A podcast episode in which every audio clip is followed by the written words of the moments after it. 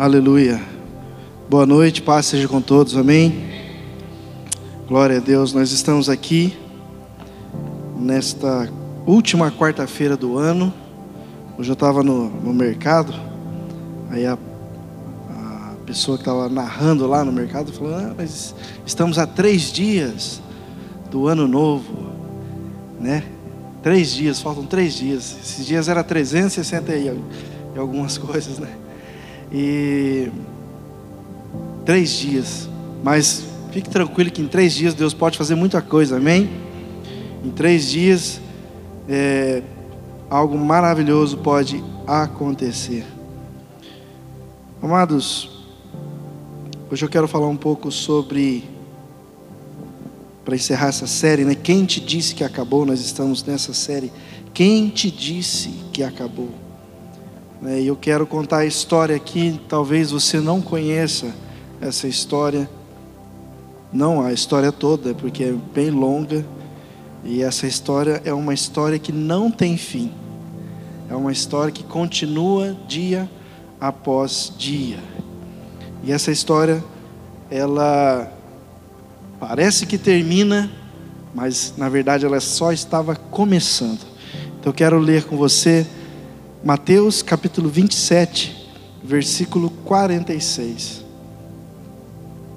Jesus ele tinha já sido preso, já estava na sexta-feira é, santa, né, que a gente conhece, a sexta-feira da Páscoa, e então ele já estava, já tinha sido açoitado já tinha sido levado até a cruz, e nesse momento ele já estava crucificado. Então, Mateus 27, 46 vai dizer assim: Por volta das três horas da tarde, Jesus bradou em alta voz: Eloi, Eloi, lama sabachthani, que significa: Meu Deus, meu Deus, por que me abandonaste? Quando alguns dos que estavam ali ouviram isso, disseram: Ele está chamando Elias. Imediatamente, um deles Imediatamente um deles correu em busca de uma esponja, embebeu-a em vinagre, colocou-a na ponta de uma vara e deu-a a Jesus para beber. Mas os outros disseram: Deixem-no. Vejamos se Elias vem salvá-lo. Depois de ter bradado novamente, que em outras, nos outros evangelhos vai dizer que ele fala: está consumado, Pai, nas suas mãos entrego meu espírito. E então, depois de ter bradado novamente em alta voz, Jesus entregou o espírito. Esse trecho é um trecho onde foi para muitos, o fim da história de Jesus. Até para os seus discípulos, que já sabiam que ele ia morrer, mas ia ressurgir. Até os seus discípulos que andaram com ele, que sabiam os mistérios do reino, que sabiam os segredos, até eles estavam duvidosos, estavam sem acreditar no que iria acontecer após esse momento. E a gente vê várias coisas nesse contexto. Primeiro, das pessoas esperando Jesus, ver se ele consegue se salvar, porque ele falava sobre salvação, falava, vai, a tua fé te salvou, e as pessoas começam a olhar para ver se ele consegue sair dali, daquele momento mas ele entrega o Espírito, ele não sai. Então, outros que os, o crucificaram, deram a ordem para crucificá-los, os religiosos, os chefes da lei, eles então, por outro, por outro lado, já estavam tranquilos. Eliminamos um blasfemador, eliminamos um que estava contra os princípios da nossa tradição.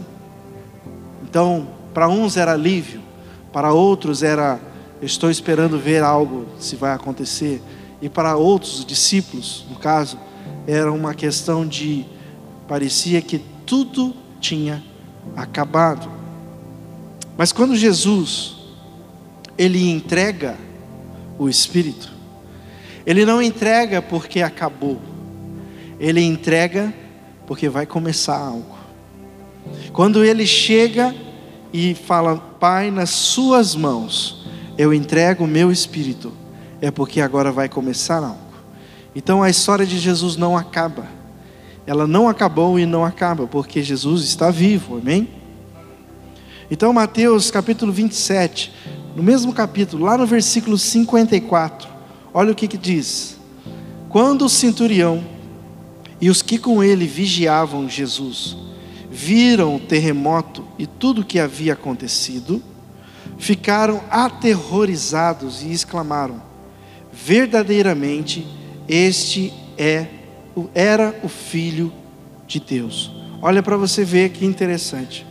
Depois que eles veem que Jesus entrega o Espírito, começa a ter terremotos e eles estão ali vendo Jesus.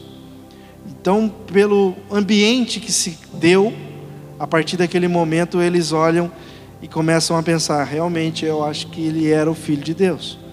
Precisou morrer, precisou se entregar e precisou acontecer algo assim exorbitante que não aconteceria às três horas da tarde para eles olharem e falar: olha, verdadeiramente esse aí era o Filho de Deus. Mas era, né? Porque a gente matou, era porque a gente crucificou, era porque a gente, era, nossa, agora perdeu. A gente matou a pessoa errada, mas ficou nisso. Eles estavam achando que também tinha acabado, mas eles não sabiam do plano de Deus, eles não sabiam do propósito de Deus. E um detalhe: o que matou Jesus não foram os nossos pecados. O que matou Jesus não foram, não foram as nossas transgressões. O que matou Jesus foi a sua própria entrega. Porque ele mesmo disse: Ninguém toma a minha vida, eu a dou. Então Jesus deu a sua vida, ninguém tomou a sua vida. E ele no Getsemane vai orar ao Senhor, a Deus, o Pai, dizendo: Senhor, se for possível, passa de mim o cálice. Contudo, não seja feita a minha vontade, mas sim a tua. Então, Jesus estava disposto a obedecer a Deus, embora isso fosse custar a sua vida. Mas não foi os pecados que foi o, o, objetivo, foi a sua entrega. Ele sabia que precisava entregar. Entregar ao que? Aos planos de Deus, Pai aos planos de Deus, Pai, porque ele foi como um servo. Filipenses 2 vai dizer que ele foi como um servo, obediente até a morte e morte de cruz. Então ele precisava manter-se em obediência. Então ele foi até o fim. Então o que matou Jesus não foram os nossos pecados, o que matou Jesus foi a sua entrega em favor da remissão dos nossos pecados. O cristianismo existe, tem um livro que o autor diz assim: o cristianismo é a única religião, se for falar religião, o cristianismo é a única religião que o seu Deus morreu pelo seu povo. Se fôssemos pensar no cristianismo como uma, uma, uma matéria de religião, nós iríamos ver, aquele que vê de fora e tem essa, essa análise. Olha, é a única religião que o Deus deles morreu por eles. Ele se entregou. Mas entregar ao Espírito não significa o fim. Ou seja, se você e eu entregamos a vida a Deus, se eu e você entregamos a vida ao Senhor, isso aí não é um, um, uma atitude de fim, é uma atitude de começo. Todos nós recebemos o batismo, no batismo parece que é o fim, não é o fim, ali está o começo.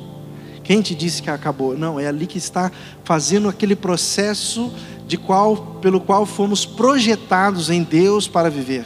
Então, no batismo, nós estamos expressando: Senhor, eu, eu entrego nas tuas mãos o meu espírito, assim como Jesus entregou na cruz. Então, entregar o espírito não significa o fim, sim o começo. Quando parece ser o fim, quando parece ser o fim, Deus usa esse suposto fim como um meio para ressuscitar outros projetos. Naquele meio tempo, Jesus estava crucificado, três horas da tarde, entrega o Espírito, vem é, um, um tremor na terra, o véu do templo se rasga de, de alto a baixo, e aí no versículo 51 vai dizer isso aqui, ó. Naquele momento, o véu do santuário rasgou-se em duas partes, do alto a baixo. A terra tremeu e as rochas se partiram.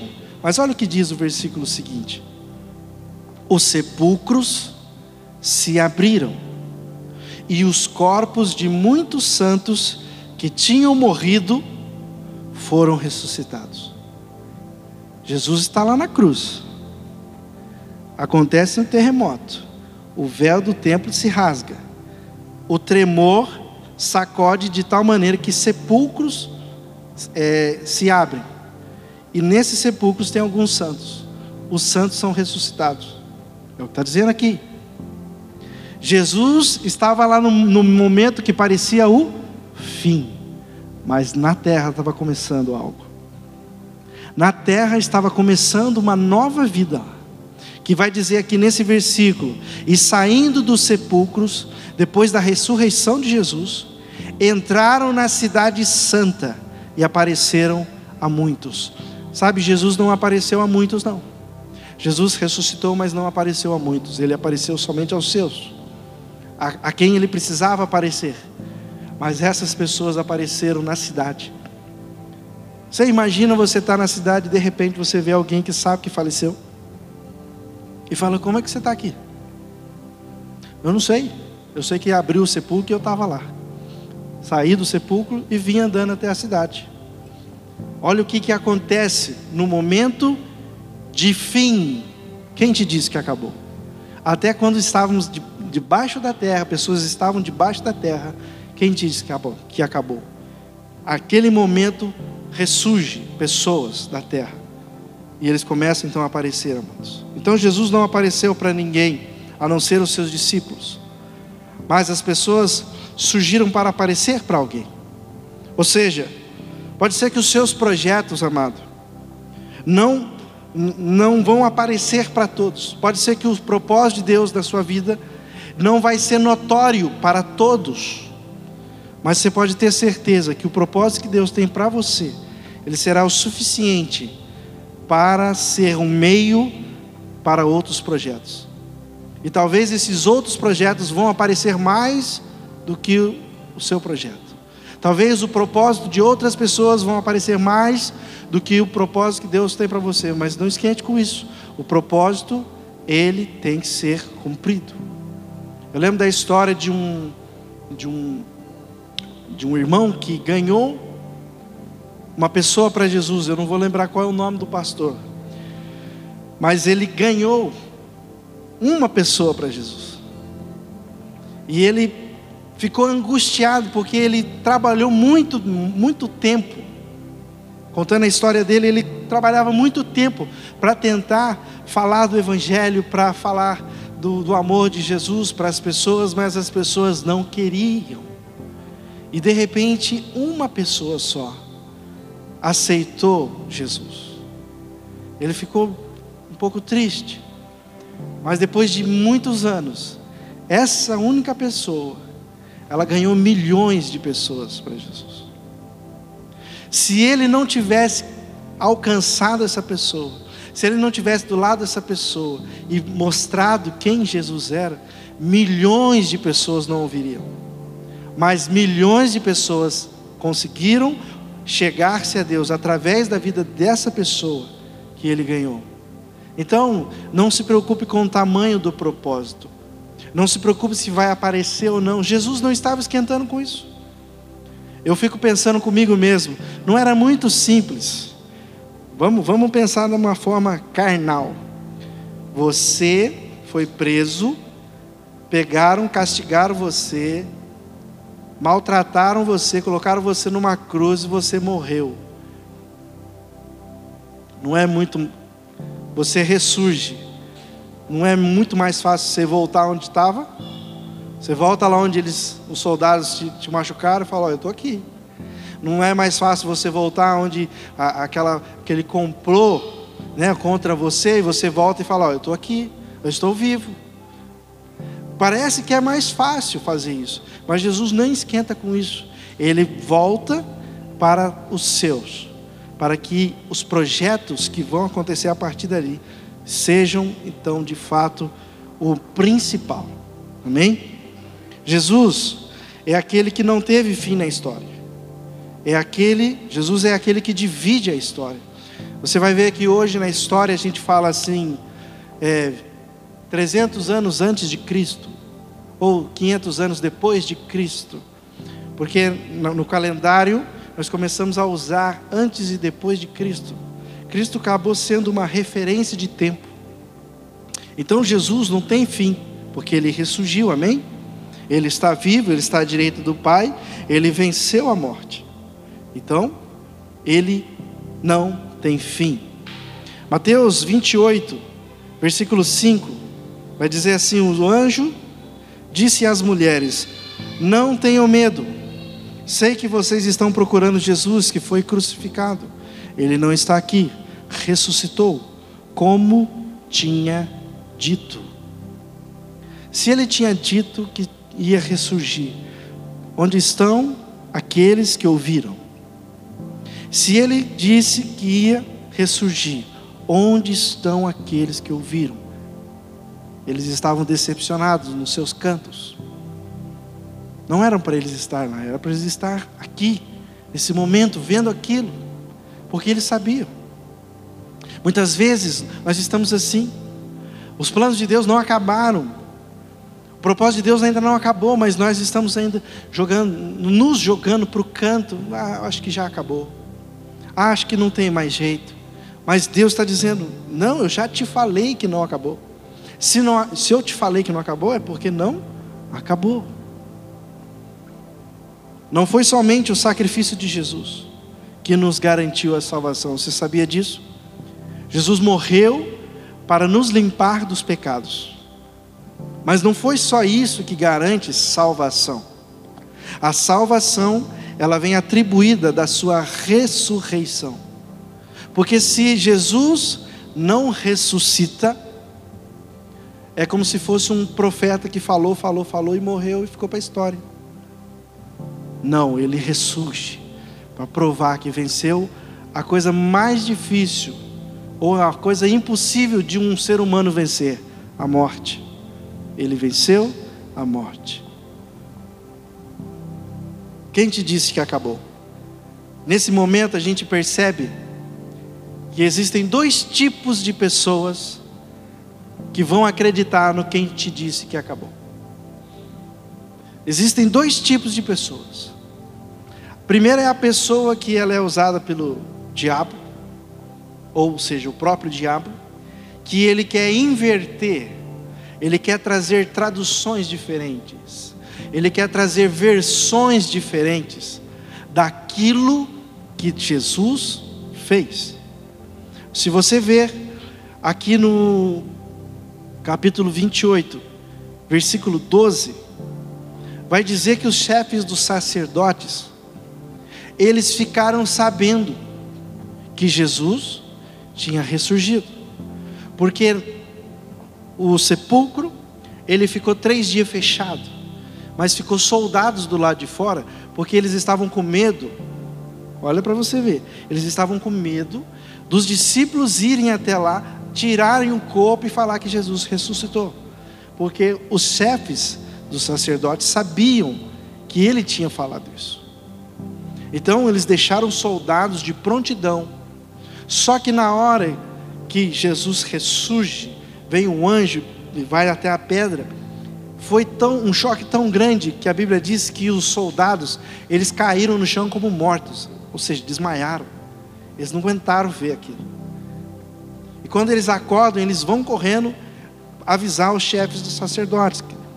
Na leitura aqui, ó, Mateus 28, 12, vai dizer assim: ó, quando os chefes dos sacerdotes se reuniram com os líderes religiosos, então já estão sabendo que Aconteceu isso aí. Eles fizeram o quê? Elaboraram um plano. Deram aos soldados grande soma de dinheiro, dizendo-lhes: Vocês devem declarar o seguinte: que, que os soldados vão dizer? Os discípulos dele vieram durante a noite e furtaram o corpo, enquanto estávamos dormindo. Se isso chegar aos ouvidos do governador, nós lhe daremos explicações e livraremos vocês de qualquer problema. Assim, os soldados receberam dinheiro e ficaram como tinha sido instruídos. E essa versão divulgou entre os judeus até o dia de hoje. Olha para você ver, eles não elaboram um plano. Nós não podemos mostrar que esse Jesus realmente ressuscitou, porque senão vai ser a nossa palavra contra dele. Então o que, nós vamos fazer? Nós vamos pagar os soldados para que eles falam que os discípulos roubaram. E aí ficou a palavra deles contra as dos discípulos. Só que Jesus, novamente, ele não esquenta a cabeça com isso. Jesus, ele não vai até eles e fala, quer tirar satisfação, vocês estão enganando. Não, Jesus não faz nada. Por quê? Porque isso é uma obra de Satanás, é oposição, e oposição sempre vai ter. O que Jesus fez foi focar nos seus. Ele foi e se dirigiu aos seus. Ele precisava curar os seus, porque aqueles a quem ele confiou, eles estavam dispersos. Não, eu preciso acolher os meus, eu preciso curar aqueles que Deus me deu. Os chefes religiosos, os líderes religiosos, vão falar versões que quiserem, não, não tem problema. Então ficou essa. Eles tentaram atrapalhar a missão dos discípulos dessa forma. Só que Jesus, ele preparou apóstolos, discípulos, que ele chamou em Atos capítulo 1 de testemunhas. Sabe por que testemunhas? Porque eles viram tudo que Jesus fez. Então eles não precisavam convencer as pessoas de que Jesus estava vivo. Eles só precisavam relatar: Jesus está vivo. Eu vi Jesus. Ele apareceu a nós. E essa foi a, a, a mensagem, o cerne da mensagem de Pedro, para três mil almas se converterem. Ele só falou: vocês crucificaram ele, mas ele ressurgiu. Ninguém viu, mas é a fé. Ali começou então a manifestar a fé nas pessoas e viram que ele, aquele homem comum, não poderia mentir. Mas antes disso, antes dessa mensagem, antes de começar aquilo que aparentemente tinha acabado, de continuar aquilo que aparentemente tinha acabado, Jesus, ele prepara então suas testemunhas. Então é por isso que ele não se revela à multidão, mas sim aos seus apóstolos e falam para eles: vocês têm que ter o foco naquilo que eu estou falando para vocês. Vai ter oposição, vai ter perseguição, vai ter gente que, que vão atrás de vocês dizendo que vocês estão mentindo, mas isso não importa, porque aquele que começou a boa obra, ele vai até o fim. Amém? Mas você pode dizer, tá bom, não acabou. Essa é a parte do diabo. Mas e a outra parte, a outra pessoa? Quem é a outra pessoa que pode fazer com que, que essa frase, quem te diz que acabou, acredite. Você mesmo. Então, é ou o diabo que vai te trazer versões, interpretações equivocadas, ou você mesmo que vai, por falta de fé, não acreditar. Mas Jesus, Ele está disposto, porque Ele veio, Ele venceu e foi até o fim, e está vivo, amém? E a palavra de Deus diz que Ele está como um advogado no céu, Ele está à direita do Pai, como um advogado. Então, por mais que você e eu possamos estar assim, olha, eu estou um pouco fraco na fé. Será que acabou? Não acabou. Não acabou. Olha o que Jesus faz. Você pode dizer, eu não tenho mais fé, mas Jesus vem até você para dizer que não acabou. Olha o, caso, um caso, Tomé. João capítulo 20, versículo 24. Tomé, isso aqui já é depois da ressurreição chamado Dízimo, um dos doze, não estava com os discípulos quando Jesus apareceu. Jesus apareceu uma primeira vez, no primeiro domingo. Tomé não estava, estava tão, tão frustrado que estava longe. Não estava. Os outros discípulos lhes disseram: Vimos o Senhor. Ele veio até nós, nós vimos ele. Mas ele lhes disse: Se eu não vir as marcas dos pregos nas mãos, não colocar o meu lado onde estavam os pregos e não puser as minhas mãos, a minha mão no teu lado, não crerei. Eu decidi, eu não vou crer se eu não colocar a mão sobre isso. Puxa vida, Tomé estava muito frustrado. Sim, Tomé estava é, realmente sendo um incrédulo. Sim, mas ele estava sendo honesto. Ele estava frustrado, ele estava lá no canto, mas estava sendo honesto. Olha, eu não vou crer. Enquanto eu não pôr a mão, eu não vou crer. Sinto muito, mas eu não acredito. Porque parece que acabou esses planos aí. Para mim, acho que acabou. Acabou tudo isso aí. Só que, o que, que acontece? Uma semana mais tarde, os seus discípulos estavam outra vez ali e Tomé agora com eles. Tomé agora está junto. Apesar de estarem trancadas as portas, Jesus entrou, pôs-se no meio deles e disse: Paz seja com vocês. E Jesus disse a quem? Dirigiu a palavra a Tomé: Coloque o seu dedo aqui, veja as minhas mãos, estenda a mão e coloque-a no meu lado. Pare de duvidar e creia. Disse-lhe Tomé: Senhor meu e Deus meu. Então Jesus lhe disse: Porque você viu, você creu. Felizes são os que não viram e creram. Para você ver o contexto. Um, uma sala, um lugar trancado, não tem como alguém entrar. Jesus entra, passa pela parede, não sei como, passa. Jesus é Jesus. Só que, para você ver, peraí, se ele passa pela parede, então ele é espírito, vamos dizer assim. É, mas ele fala para Tomé: toca. Então Tomé consegue tocar num ser que acabou de passar a parede. Entende a cabeça do Tomé? Só que Jesus faz tudo isso por Tomé. Tomé era incrédulo, sim. Mas Tomé, o, o pastor André até falou aqui na semana passada do Tomé, né? Que ele estava falando sobre o, o, Lázaro. Não, vamos voltar lá então para morrer com ele. Então, se vai todo mundo, então embora. Né? Mas ele tinha uma falta de fé? Teve. Teve sim mas Jesus veio restaurá-lo, porque Tomé era importante, amém? Então, apesar de, se você, de você se sentir com pouca fé, você se sentir é, é, que acabou, não acabou, Jesus pode entrar no ambiente mesmo trancado e colocar a mão sobre a sua frente e falar: toque aqui, amém? Ele pode dizer isso para você, porque não acabou. Aquilo que ele determinou vai acontecer. Tem um outro caso, o Pedro, João capítulo 21, versículo 15. Depois de comerem, Jesus perguntou a Simão Pedro: Simão, filho de João, você me ama mais do que esses? Disse-lhe: Sim, Senhor, tu sabes que eu te amo. Disse Jesus: Cuide dos meus cordeiros. Novamente Jesus disse: Simão, filho de João, você me ama? Ele respondeu: Sim, Senhor, tu sabes que eu te amo. Jesus disse: Pastorei as minhas ovelhas. Pela terceira vez ele lhe disse: Simão, filho de João, você me ama? Pedro ficou magoado por Jesus lhe ter perguntado pela terceira vez: Você me ama? E ele lhe disse: Senhor, tu sabe todas as coisas e sabe que eu te amo. Disse-lhe Jesus: Cuide das minhas ovelhas. Então Jesus volta, nesses 40 dias que ele ficou com, com os discípulos, ele restaura, além do Tomé, restaura o Pedro. Pedro, você me ama? Sim, então você vai cuidar. Você me ama? Sim, então você vai cuidar. Você me ama?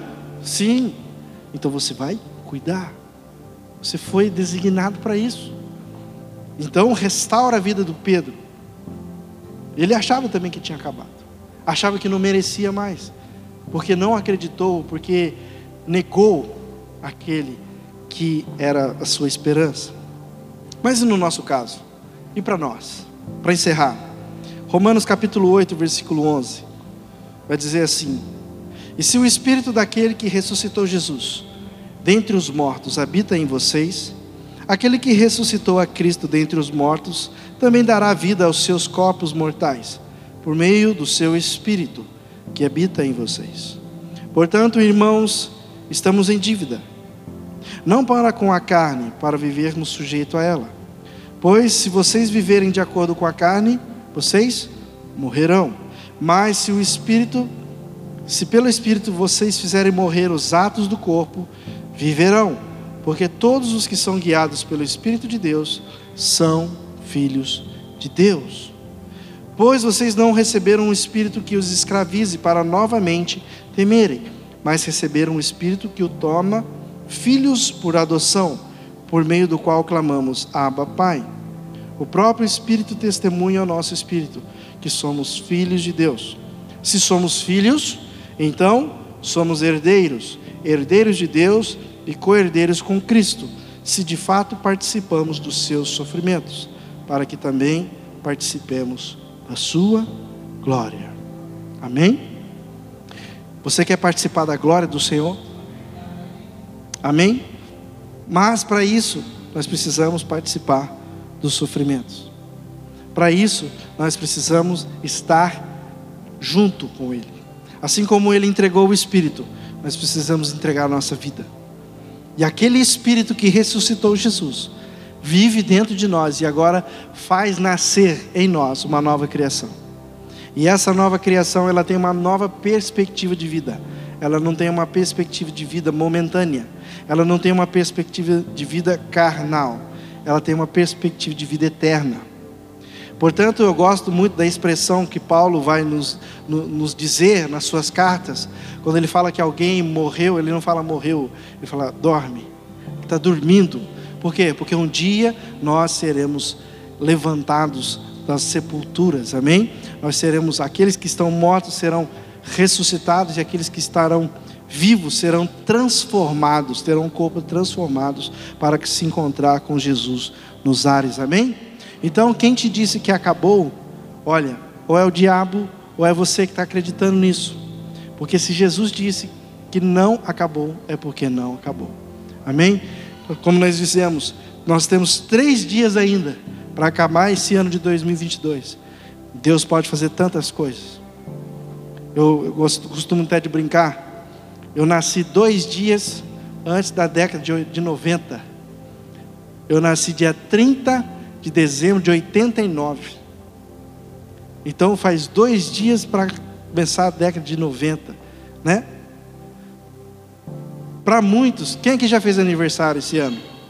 Todo mundo já fez aniversário esse ano aqui? Todo mundo já fez? Eu não fiz. então, para vocês, pode até pensar assim: ah, acabou o ano, mas para mim não, né? Eu tenho mais certeza do que você que não acabou, porque eu não fiz ainda. Então, tudo vai de acordo com a nossa perspectiva. Você tem até 11:59 do sábado para viver 2022, amém? Depois de zero horas de sábado para domingo é 2023, é uma nova, novo, novo ano, um novo momento. Mas até esse momento, Deus pode fazer muita coisa ainda nesse ano na sua vida, amém? Você crê nisso? Então, quem te disse que acabou? Não, não acabou. Nós temos ainda três dias, e como nós lemos aqui, em três dias, Jesus morreu, foi até o inferno, pegou as chaves da morte e do inferno, não, ninguém tem domínio sobre a morte e o inferno, e ressuscitou ao terceiro dia. Três dias. Então, Jesus pode fazer isso na sua vida, na minha vida, amém? Quem te disse que acabou? Não acabou, porque Ele vive para sempre. Amém? Você pode aplaudir o Senhor, ficar de pé no seu lugar. Glória a Deus.